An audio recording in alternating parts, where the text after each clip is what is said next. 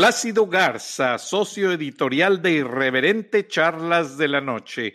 Buenas noches, Plácido. Buenas noches, Frank. ¿Cómo va toda la cosa por allá? Pues como que preguntándome yo qué está pasando con los blogueros que tanto apoyaban al presidente López Obrador. Parece ser que hay un desencanto. ¿Qué está pasando? Bueno, eh, yo les llamo, yo les llamo los redimidos porque lo que hemos estado notando últimamente, Frank, es que una cantidad importante de personas que anteriormente, y te voy a decir cómo los medíamos nosotros, por las críticas tan severas, tan agresivas, tan insultantes que uno recibe en, a través de las publicaciones que yo tengo y las redes y qué sé yo, era una cantidad eh, muy copiosa, por decirlo de esa manera, de gente que se sentía la libertad de agredir abiertamente al, a, cualquier, cualquier crítico relacionado con el sistema y lo tomaban casi como personal. Pero algo que ha estado sucediendo últimamente es que eh, eh, hemos notado que muchos de esos críticos prácticamente están callados ahora y algunos inclusive se han, eh, se han visto en la necesidad de divulgar públicamente el desencanto en que se encuentran ahora que están viendo los desfiguros de un presidente al que defendían eh, a pies juntillas. Entonces, uno de los casos más sobresalientes es, es el de un joven que se llama Arturo Islas Allende, que está considerado como uno de los blogueros más influyentes en México, en América Latina y en muchos otros países, porque lo traducen a varios idiomas, Arturo tuvo eh, la osadía hace unos días de divulgar un video en el cual habla precisamente de ese desencanto en que se encuentran muchos de los que eran seguidores de López Obrador. Entonces, ¿qué te parece si arrancamos el programa con un fragmento de lo que Arturo le dice a la gente relacionado a este tema? Son ya millones las personas que lo han visto, entonces, y lo han escuchado. ¿Te parece bien, Frank? Adelante. En lo personal yo me equivoqué se han burlado de los mexicanos. Yo en la vida he recibido un solo centavo. O sea que nos vino esto como anillo al dedo. Yo creía en usted, ciegamente creía en usted. De hecho, incluso a veces discutí con personas que quiero por defenderlo a usted. Y seguramente muchos mexicanos se van a sentir identificados conmigo. Y nos equivocamos. En lo personal yo me equivoqué. Y nunca es tarde para reconocerlo. A los sabios los hace más sabios reconocer, a los líderes los hace más líderes reconocer y a los humanos los hace mejores seres humanos el reconocer sus errores. Y resulta que usted nunca ha sido capaz de reconocer sus errores y vaya que han sido muchísimos. Hay muchas cosas en las que no podemos estar de acuerdo. Tal vez habrá cosas que usted pueda rescatar de lo poquito que ha hecho. La realidad es que para mí son muy pocas las cosas que puedo rescatar de usted en un año y medio. Muchas personas dirán que en un año y medio no se puede resolver todo un problema de 30 años. Y sí, será muy difícil hacerlo. Pero la realidad es que en un año y medio sí se puede destruir lo poquito que en esos 30 años se construyó. Y vaya que fue muy poco, porque durante 30 años los políticos se han pasado de lanza con este país, han saqueado este país, se han burlado de los mexicanos, se han burlado de la ignorancia, de la pobreza. Y esta no es la excepción. Esa es la realidad. Pareciera que muchos están ciegos y no se quieren dar cuenta de lo que está pasando ahora y de lo que está sucediendo. Y vaya que el antecesor Enrique Peña Nieto nos estaba llevando un abismo, pues parece que la actual administración nos está llevando a un pozo sin fondo. Y les quiero decir algo, yo estoy arrepentido y tal vez muchos lo estén. Y lo único en lo que tenemos que estar de acuerdo todos es que no puede existir que nuestro máximo líder se atreva a decir que una enfermedad le cayó como anillo al dedo a nuestro país. Eso es una burla. En eso tenemos que coincidir todos que no está bien, porque te pregunto a ti, que tal vez lo quieres defender, y si hubiera sido tu papá el que murió en el hospital de IMSS por falta de equipo, y te digan que te cayó como anillo al dedo una enfermedad así, o que sea tu tío el que falleció, ni siquiera arriba de los 50 años, de 45 años, se murió en un hospital por falta de equipo, siendo médico, salvando vidas. ¿Tú crees que se valga que se diga en televisión nacional que le cayó como anillo al dedo una pandemia a nuestro país? ¿En eso no coincidimos? En eso van a seguir diciendo que yo en la vida he recibido un solo centavo de ningún partido político para dar mi opinión. Y me pueden investigar. Y sé perfectamente que me van a atacar. ¿Por qué? Porque también tenemos que ser claros. Y los medios de comunicación, muchos, están manipulados en beneficio de los gobiernos. Y no nada más es este, siempre ha existido esa manera de gobernar y de manipular a las masas. Como borregos, que todos hagan lo mismo. Pero aquí la realidad es otra, porque lo evidente está. Ya pasó, ya se dijo que nos cayó como anillo al dedo. ¿Ustedes creen que realmente en el sano juicio de una persona está decir que las energías renovables afectan el paisaje cuando lo que más se necesita en el planeta son energías renovables? Autorizaron esos ventiladores para producir energía eólica. Eh, miren cómo afectan eh, el paisaje. Y decirlo en medio de una crisis tan terrible. ¿Ustedes creen que eso está bien en el sano juicio de alguien? De verdad se los pregunto. ¿Ustedes creen que es y que se vale el ir a inaugurar gimnasios cuando hoy en día todos los gimnasios están cerrados? Para que no digan que todo es solamente todo es béisbol. Eso es para, para box. Eso es manipulación.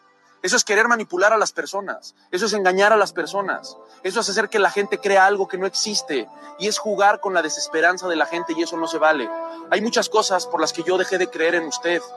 Y lo que dijo de que una enfermedad le cayó como anillo al dedo a nuestra patria. O sea que nos vino esto como anillo al dedo. Nunca se nos va a olvidar a los mexicanos. Jamás en la vida. Porque afortunadamente los mexicanos somos personas luchadoras incansables, que nos rompemos la madre y que tratamos de mejorar nuestro país. Y eso es lo que nos ha rescatado, no los gobiernos, no la gente que ha tenido la oportunidad de estar en donde ahorita usted está. Mañana no va a estar ahí y nos vamos a acordar muy bien cuando usted dijo que una pandemia nos había caído como anillo al dedo. Maneje mejor su comunicación, sea más responsable con los mexicanos y ya póngase a trabajar y apoya a López Gatel, que ese sí se está rompiendo la madre, no como usted, que no ha dejado de decir tonterías desde que esto comenzó que no se ha comportado como un verdadero líder y que no ha sabido aprovechar el puesto que tiene y la confianza que le dieron millones de mexicanos, que afortunadamente ya la está perdiendo. Y les pese o no, no me importa lo que puedan decir de lo que yo opino, porque evidentemente estoy acostumbrado a los ataques, a las amenazas, a todo lo que me escriben aquellos que no están dispuestos a reconocer sus errores. Ojalá se quieran convertir en mejores seres humanos y se den cuenta que muchos se equivocaron. Plácido, ¿Qué te pareció? Yo creo que más duro, más claro, más directo, no puede ser. Y, viniendo de una persona que durante mucho tiempo, prácticamente durante todo el, el periodo que tiene López Obrador de ser presidente, estaba de alguna manera, eh, pues no defendiendo, pero de alguna forma sí simpatizaba con, con lo que López Obrador hacía. Eh, eh, este joven, Arturo Islas, sé porque he tenido información al respecto, está siendo acosado de una manera brutal por gente que se siente agraviada eh, por lo que dijo. Pero como él mismo lo dice, el número de simpatizantes de López Obrador va a la baja y en eso coinciden todas las muestras de opinión serias. El sentir popular en estos momentos es que el sentido común no está del lado del gobierno. Prácticamente estamos viviendo en un país que no tiene cabeza, no tiene líder, Frank. Exacto.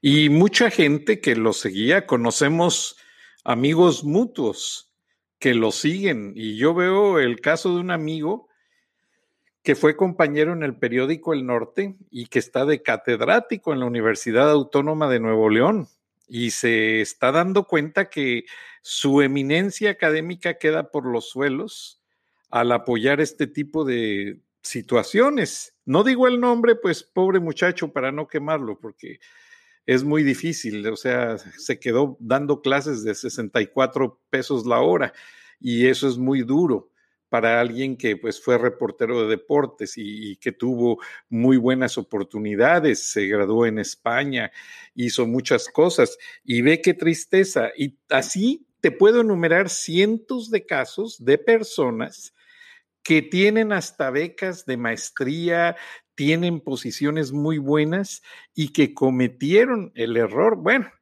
todavía los empresarios que tú mencionas, ellos sacan su tajada millonaria. Y pues por ese lado, pues te pones a pensar, bueno, cuando menos están ganando, están sacando el partido que ellos quieren sacar del gobierno a un precio muy caro, porque el pueblo lo paga con hambre, con enfermedad, con necesidad. Pero yo te quiero decir que acá en Estados Unidos, aparte de lo que dijo Arturo Islas Allende en el blog que obtuviste, muy bueno, como si, si te hubieras puesto de acuerdo con él por lo que has manejado, la temática que has manejado en los últimos tres programas, bueno, el presidente Trump sigue aferrado, dice que va a defender a este país, o sea, a los Estados Unidos, por cielo, aire, mar y tierra en contra de este virus y que no va a permitir que crezca la propagación. Ahora el experto epidemiólogo que tiene en la Casa Blanca dice que están aferrados a seguir todas las pruebas gratuitas. Después de ello, quienes resulten positivos que ayuden con una entrevista diciendo con quiénes tuvieron contacto para cerrar un círculo de gente entre potenciales contagiados, eh, aislarlos o insolarlos, como decimos acá, y después proceder a curarlos de manera inmediata y gratuita. De esa manera es como ellos creen que van a lograr eh, sacar adelante la situación, pero a mí me sorprende cómo la gente acá sí obedece lo que pide eh, la Casa Blanca. Pidieron respetar la distancia.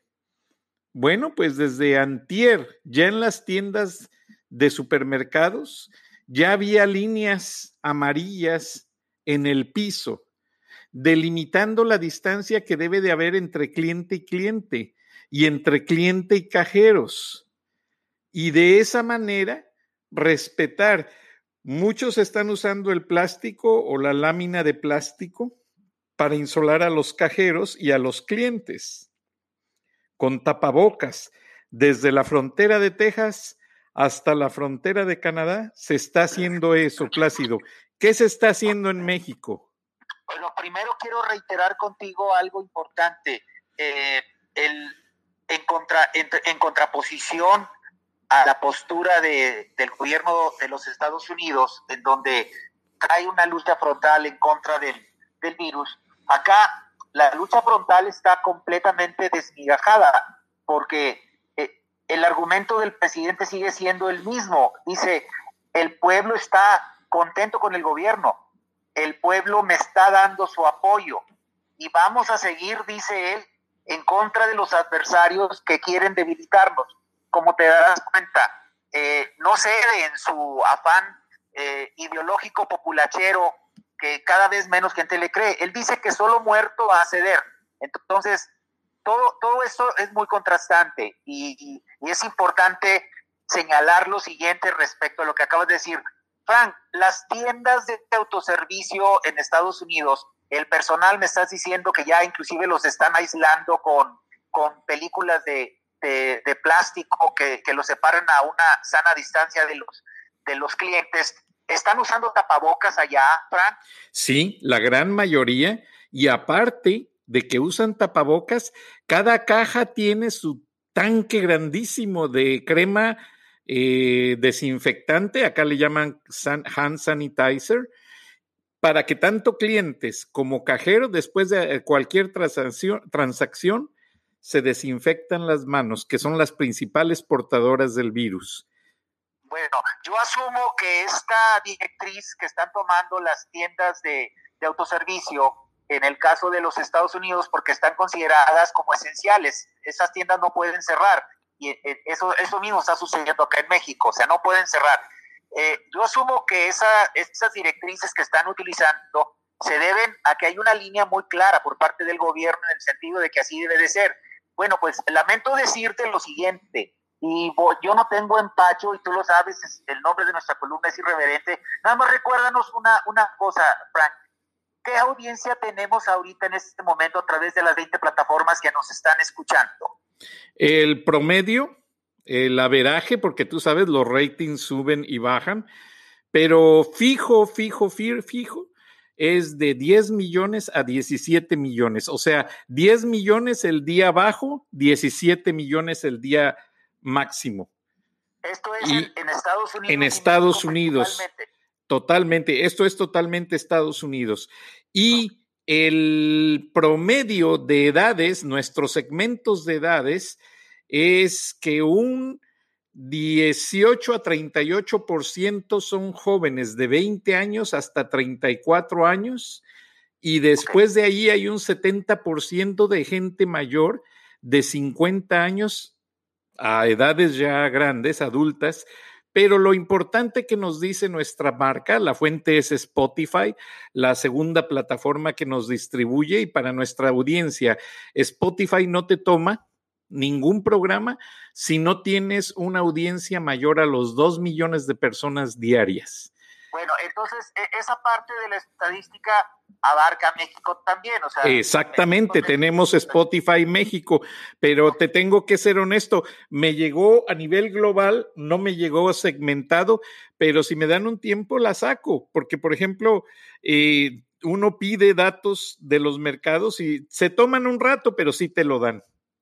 Bueno, lo, lo que sí es que hay muchísima gente que nos está escuchando en ambos países y yo quiero, quiero, ser, quiero ser muy directo en esto que voy a mencionar enseguida porque es el producto de una investigación que hicimos nosotros en, en tiendas de autoservicio en, en México y eh, tomamos como base los parámetros que están utilizando las tiendas en Estados Unidos y más cuando se trata de cadenas que operan en ambos países, Frank. Y el, el resultado de esa primera investigación que, que abarca varias marcas se refiere a un negocio que es muy conocido en Estados Unidos y en México y que llegó a México precisamente de Texas, HEB. Es una, es una marca de tiendas muy irradiada en el territorio mexicano y muchísimo más en los Estados Unidos. Bueno, a diferencia de lo que está sucediendo en los Estados Unidos, acá tenemos evidencias de fotografías de los mismos empleados, de los gerentes de las tiendas, de los guardias de seguridad, de las cajeras, de los cajeros, de, toda la gente que está trabajando en la tienda, en donde no usan tapabocas. Eh, no hay, por supuesto que no hay las, las coberturas de plástico que existen en Estados Unidos para guardar la sana distancia.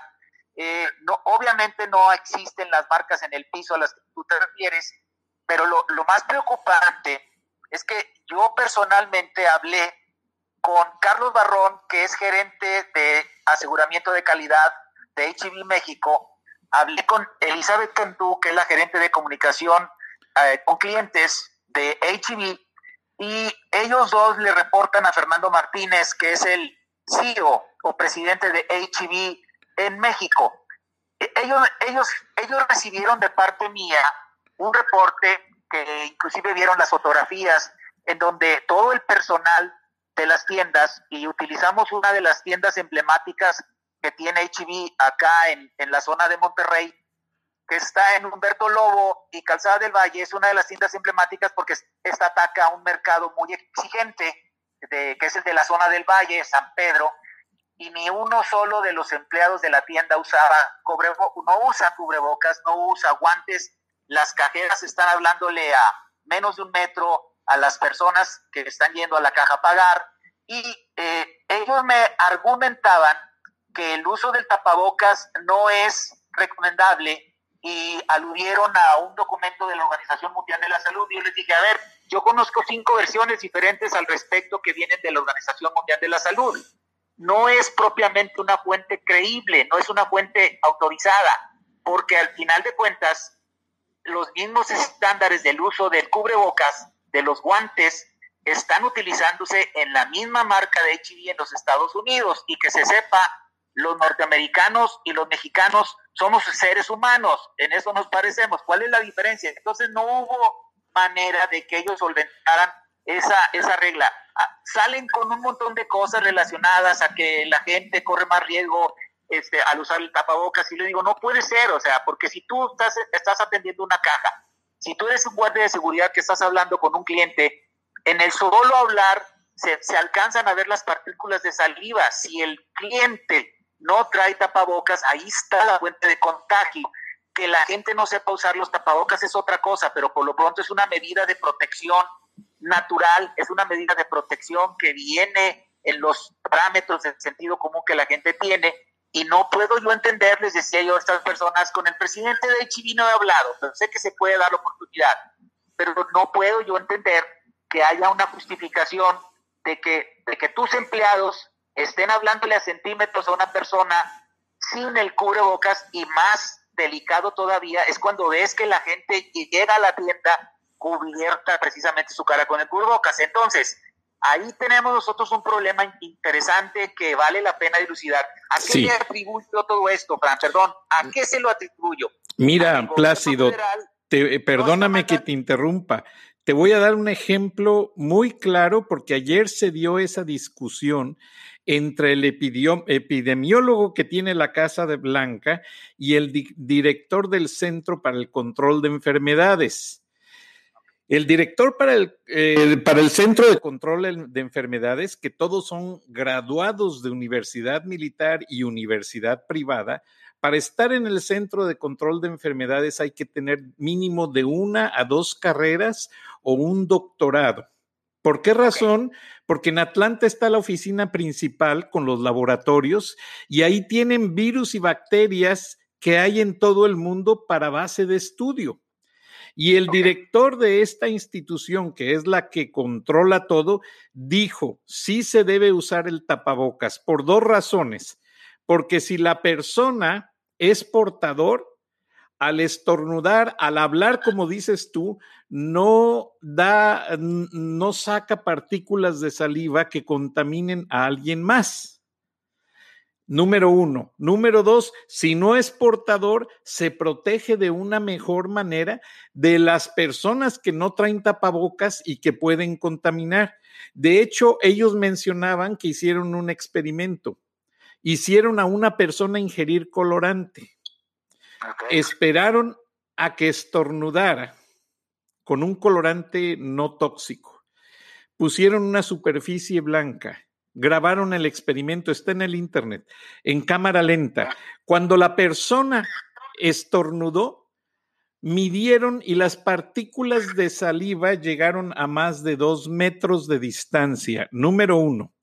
Número dos, salen a velocidades en ocasiones rapidísimas, superiores a los 120 kilómetros por hora. O sea, alguien por, aunque trate de protegerse, a veces no es posible. Entonces, lo que dice la Organización Mundial de la Salud, que contradicen al Centro para el Control de Enfermedades, es, si no quieren usar el tapabocas, y eso lo dijeron bien claro en frente del presidente Trump, junto con el epidemiólogo. No estén cerca de las masas.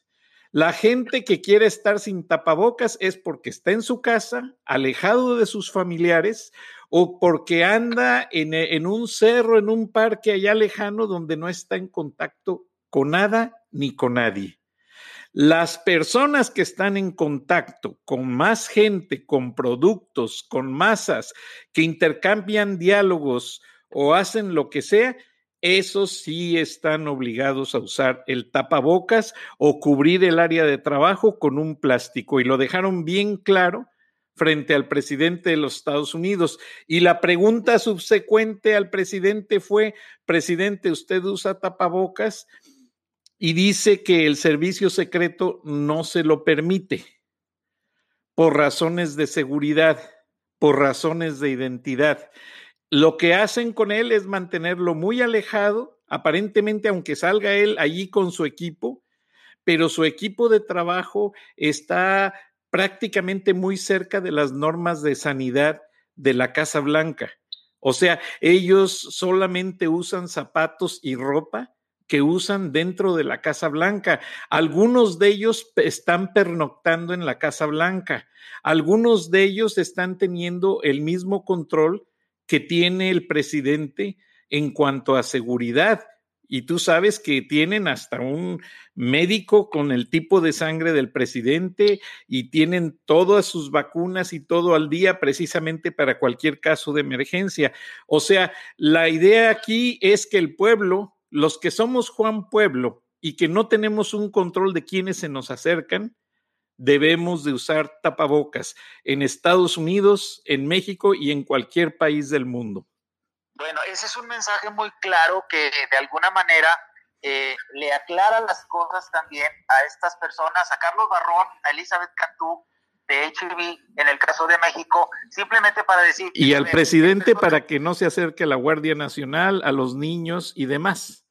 Sí, por supuesto, pero ahorita lo que a mí me interesa es destacar cómo el mensaje confuso que viene del gobierno federal, en el caso de México, está provocando que este tipo de situaciones se den. O sea, tiendas del prestigio de HIV, como de alguna manera están pasando por alto reglas internacionales como las que acabas de mencionar, que vienen de gente verdaderamente acreditada, por un simple hecho fácil de poder comprobar. En una segunda visita que hicimos a la misma tienda, después de que hicimos la denuncia, vimos que todo sigue igual, o sea, los guardias siguen sin tapabocas, las cajeras están hablándole a menos de un metro a, los clientes. ¿Esto qué quiere decir? Pues que falta una normativa que los obligue a caer en un parámetro estricto como el que se está viviendo en los Estados Unidos. Entonces, Frank, la evidencia está muy clara. No tenemos una señal clara por parte del gobierno, la gente sigue saliendo, no mide las consecuencias y lo peor, centros en donde hay multitudes, centros en donde la gente convive a menos de un metro, por lo que tú acabas de explicar, como es este, este, este, es, esta tienda de autoservicio, pues esto está provocando que de alguna manera se salga de control una medida Exactamente. de emergencia sanitaria. Ahora déjame agregar algo, Plácido. El director del Center for Disease Control explicó que él es prediabético entonces él cuando sale y su esposa está bajo tratamiento de cáncer de seno. Entonces ellos cuando salen sí usan el tapabocas. En las entrevistas junto al presidente nadie usa el tapabocas porque el presidente quiere que todos den la cara, que la gente los pueda señalar si acaso cometen un error. Esa es la razón. Y la otra es que el epidemiólogo que estudia de cabecera toda la situación en este tiempo para la Casa Blanca, lo entrevistaron en la mañana en un programa llamado This Morning on CBS News. Y él dijo que él y su esposa cocinan juntos el desayuno y obviamente no usan tapabocas, pero cuidan la distancia entre ellos dos. Que hizo mucho hincapié que su esposa sale a trotar a los parques, pero ya cuando está alejada de la gente que quiere respirar aire fresco, ella no usa el tapabocas, pero él en situaciones de las conferencias junto al presidente no lo usa, pero cuando se va a acercar a una masa, sí lo usa. Bueno, acá estamos viviendo un mundo al revés, eh, en, todos los sentidos, y todos deseamos que la pandemia sea controlada. Evidentemente, si hay reglas claras, todos las vamos a seguir, pero si no, es muy sencillo de explicar esto. Hay estados, como decía ayer, en donde hay ley seca y hay otros donde no. Hay estados en donde a la gente, por ejemplo, acá en Nuevo León, ya la fuerza civil está conminando a la gente que ve en las calles a que se vayan a sus casas. Pero tú te vas a Aguascalientes o te vas a cualquier otro estado y te das cuenta que no es así. O sea, todo esto se deriva de una sola situación. No hay un mensaje claro, no hay una estrategia definida. La gente cree una cosa y otros creen otros tiendas hacen una cosa, tiendas hacen otras. Entonces, en medio de todo esto, estamos los mexicanos, Frank. Exactamente. Exactamente. Y quieren culpar a la gente de Estados Unidos, pero en Estados Unidos, particularmente Nueva York, cundió la pandemia porque hay mucha gente que viaja a Asia, a Italia, a España y es la ciudad con mayor transportación urbana dentro de los trenes y los taxis, que son fuentes de contagio. Entonces no es inevitable, Plácido. Se nos está acabando el tiempo, Plácido, 30 segundos. Bueno, en esos 30 segundos simplemente decirle a la gente que eh, dentro de lo que cabe, sigamos nosotros el, el sentido común más básico que es cuídate y cuida a los tuyos. Ojalá que todos sigamos ese lineamiento porque no hay, no hay una señal clara por parte del gobierno. Por cierto, eh, hoy a las cuatro y media, tengo entendido, el presidente va a dar un mensaje a la nación. Ni me preguntes, pero va a decir lo mismo, va a culpar a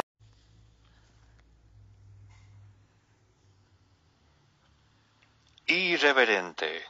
Charlas de la noche con Plácido Garza y Francisco Durán Rosillo.